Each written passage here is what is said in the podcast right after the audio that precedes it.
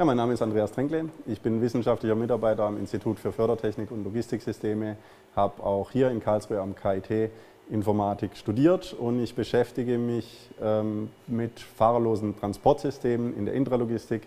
Fahrerlose Transportsysteme sind Fahrzeuge, die Waren von A nach B transportieren, teilweise komplett autonom, aber ich stelle heute ein Fahrzeug vor, das einem Bediener folgt und das auch über Gesten gesteuert werden kann. Das ist unser Forschungsprojekt FIFI.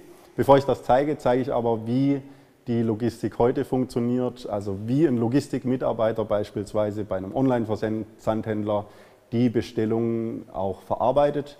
Wenn der Mitarbeiter die Bestellung hat, meistens in Papierform, dann läuft er mit so einem Kommissionierwagen los und sammelt dann aus den Regalen die Güter zusammen für die Bestellung und bringt die dann in den nächstgelagerten Bereich, beispielsweise der Verpackung.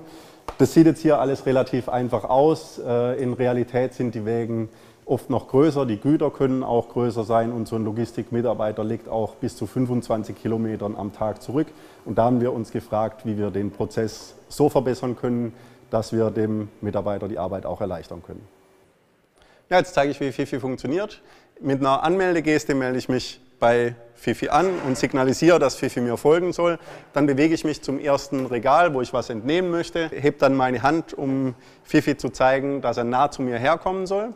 Fifi nähert sich jetzt, sodass ich den Artikel auch direkt in dem Fahrzeug ablegen kann. Wenn ich das gemacht habe, dann bewege ich mich weiter zum nächsten Regal, dann wieder die Geste, um Fifi zu mir herzuwinken und kann auch den Artikel wieder auf Fifi ablegen und dann bewege ich mich weiter, laufe jetzt zur Station Nummer 3, wo ich dann den weiteren Artikel entnehmen kann. Zeige ich Fifi wieder an, dass er nah zu mir herkommen soll.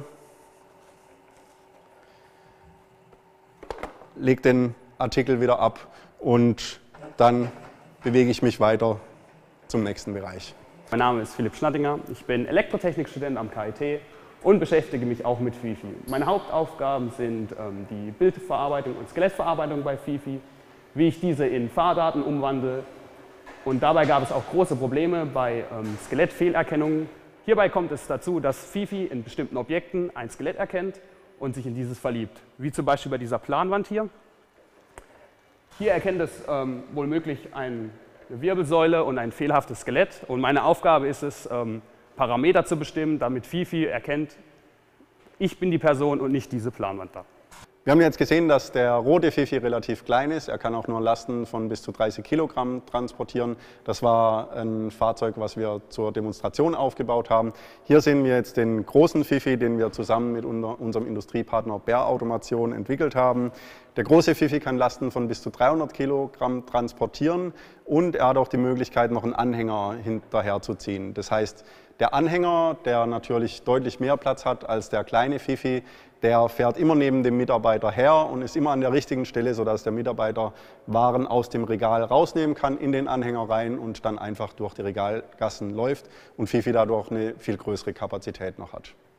Wenn der Mitarbeiter jetzt seine Arbeit in diesem Kommissionierbereich, also zwischen den Regalen, erledigt hat, dann kann er Fifi ganz einfach in den nächstgelagerten Bereich schicken, indem er eine Geste macht und auf eine Linie zeigt. Fifi folgt dann der Linie komplett selbstständig und der Mitarbeiter im Kommissionierbereich kann dann schon wieder den nächsten Auftrag erledigen, während der eine Fifi den Auftrag selbstständig zur Verpackung bringt.